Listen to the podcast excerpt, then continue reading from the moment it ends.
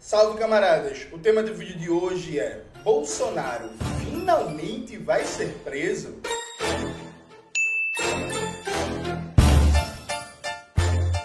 Antes de começar o tema do vídeo do canal, quero muito agradecer a você que ajuda a manter e melhorar o nosso canal a partir do apoio.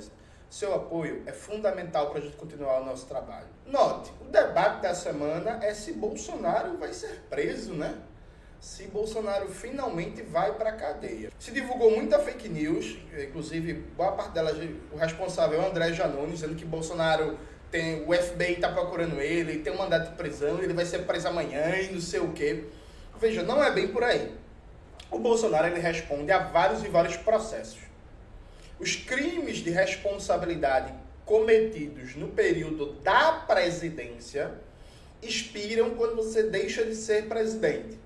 Então, o crime de responsabilidade, o julgamento dele é um julgamento político-jurídico, que é o impeachment. Só que Bolsonaro, antes de ser presidente, já respondia a vários processos. Quando ele virou presidente, é como se os processos entrassem em banho-maria. Ele não pode ser julgado é, pela justiça comum é, por um crime que cometeu antes da presidência, no período da presidência, tá ligado? E aí acabou a presença dele e está respondendo. Por exemplo, tem um inquérito que Bolsonaro responde pelo aquele crime que ele cometeu contra a Maria do Rosário, né? Que ele disse que não estuprava ela porque não merecia, e vários outros BOs que Bolsonaro responde. Então veja, esse do cartão de vacina é mais um deles. Não é, como eu vi algumas pessoas comentando na internet, ah, o Brasil é foda, o cara cometeu vários crimes contra a humanidade, vai ser preso por causa da falsificação do cartão de vacina. Veja, esse é um dos processos que Bolsonaro responde. Ele já responde a vários outros. Tem vários inquéritos, investigações, processos e vão surgir mais, provavelmente. Qual é a minha opinião, humilde opinião no tema? Veja, há consolidado uma parte da alta burocracia do Estado burguês o consenso de prender Bolsonaro. O melhor exemplo disso é o STF. Tipo assim, o, os figurões do STF os ministros mais influentes, mais poderosos, como Gilmar Mendes e Alexandre Moraes, estão com a posição consolidada para prender Bolsonaro. Então existe uma predisposição política, política na alta burocracia de vários setores do aparato do Estado burguês para prender Bolsonaro. Também existe, me parece consolidado, uma compreensão em boa parte da classe dominante brasileira, de seus representantes políticos, que a prisão de Bolsonaro é fundamental para ter um candidato de direita mais confiável, mais estável. Enquanto Bolsonaro estiver no jogo, é provável, tudo constante hoje, que ele mantenha uma expectativa de votos que vai ser no mínimo 20%. Com 20% de votos certos, ele vai estar no segundo turno se for candidato em 2026. Então, assim, enquanto Bolsonaro estiver no jogo, o sonho da burguesia brasileira, do que eles chamam de candidato de terceira via, que é um neoliberal privatista, mas que sabe comer de garfo, não se realiza. Ponto. Ponto, ponto, ponto, ponto. Assim. Enquanto Bolsonaro tiver no páreo, não existe espaço para outra candidatura à direita. Percebe? Era tipo mais ou menos quando o PSDB estava no páreo. Quando o PSDB estava no páreo, velho, tipo, não tinha espaço para outra candidatura direita. Tipo assim, não tinha o que fazer. Então me parece muito claro que vários setores da burguesia já entenderam o jogo que ó, a gente precisa tirar Bolsonaro para fazer candidatura viável porque ninguém confia em Bolsonaro. Enquanto um gerente burguês eficiente, funcional, é um cara que sim garantiu com seu governo fascistoide uma ótima taxa de lucro para a burguesia brasileira e para os monopólios estrangeiros, mas dentro de uma situação de uma instabilidade política e de uma degradação da imagem do Brasil e da institucionalidade burguesa do país, que não é funcional aos interesses da classe dominante, tá ligado? Que é necessário alguém mais comedido, alguém mais controlável. Nesse sentido, me parece muito claro que a opção já foi feita, é o Tarcísio Freitas, governador de São Paulo. Se ele vai querer ser candidato em 2026, já aí já é outra coisa. Percebe? Eu acho que vai. Mas também tem o Romeu Zema, tem várias outras figuras aí de direita se criando. Mas o certo é que, para você consolidar uma figura de direita alternativa a Bolsonaro, ele não pode ser candidato. Ponto. Acabou isso. Então, eu acho que esse é um segundo fator fundamental. Segundo fator fundamental que vai criar o clima político, que vai criar a correlação de forças que seja favorável, não necessariamente talvez ao Bolsonaro ser preso, mas ele perder os direitos políticos. E não é que não existe base jurídica para isso, existe, tá ligado? Mas a gente não pode achar que o direito se dá num vácuo político, o direito se realiza numa correlação de forças específica.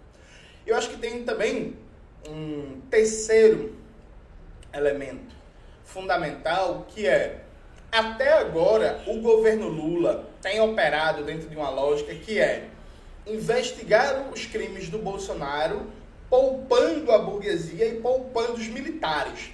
Então tem meio que um pacto, e aí, o quanto isso foi acertado nos bastidores, eu não sei. Mas tem um pacto que é, por exemplo, a gente vai para cima do Bolsonaro, mas ninguém lembra do Paulo Guedes.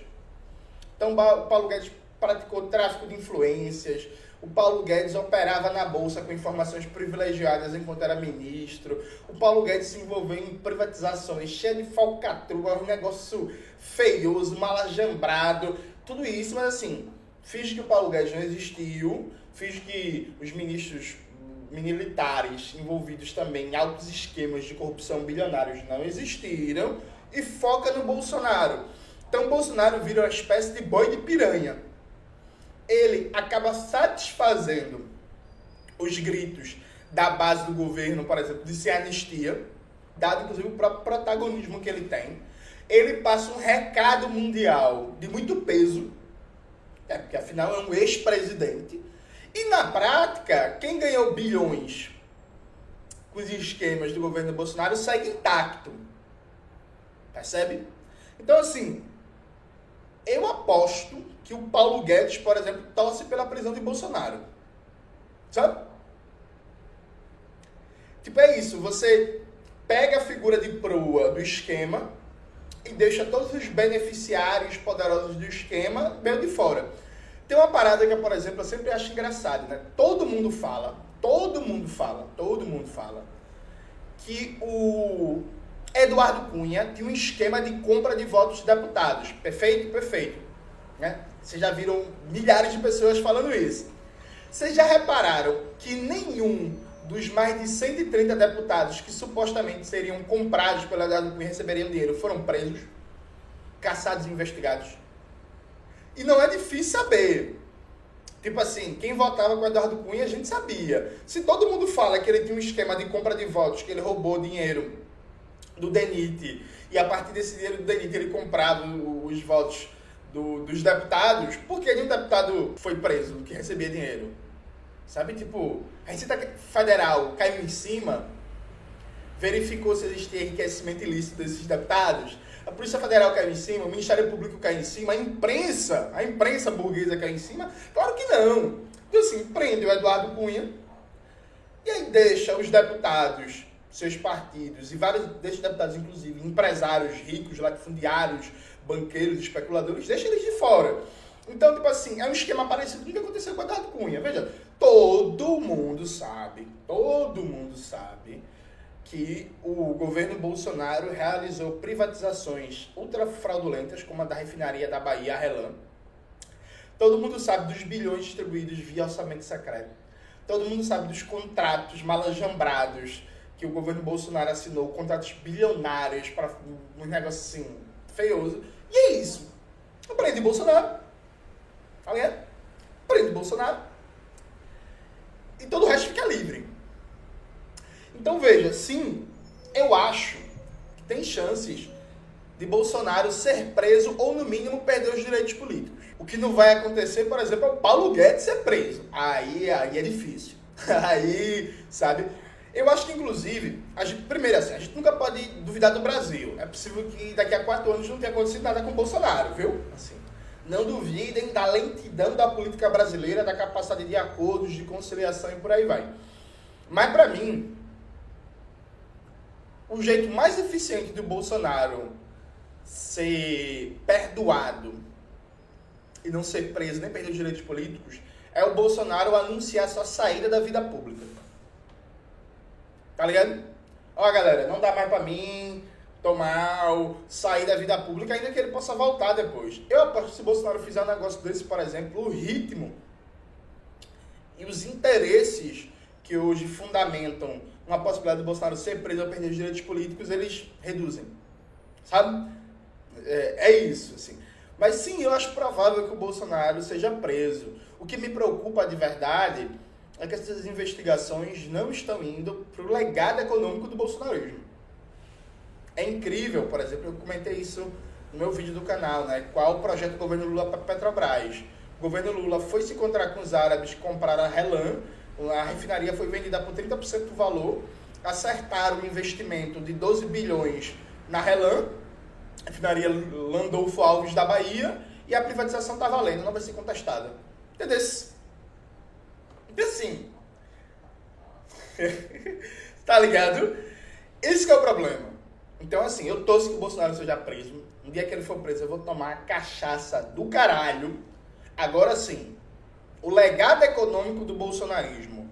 Aqueles que ficaram bilionários ou se tornaram mais bilionários ainda com Bolsonaro. E o operador de tudo isso, o Paulo Guedes, e os militares, esses estão desfrutando de uma larguíssima impunidade e, ao que tudo indica, vão continuar assim. É aqui que a gente tem que gritar e lutar por um sem anistia com mais força ainda. É isso, galera. Espero que vocês tenham gostado do vídeo de hoje. Não se esqueça de se inscrever no canal, ativar o sininho, curtir esse vídeo, compartilhar e tudo isso que vocês já sabem. Um beijo e até a próxima.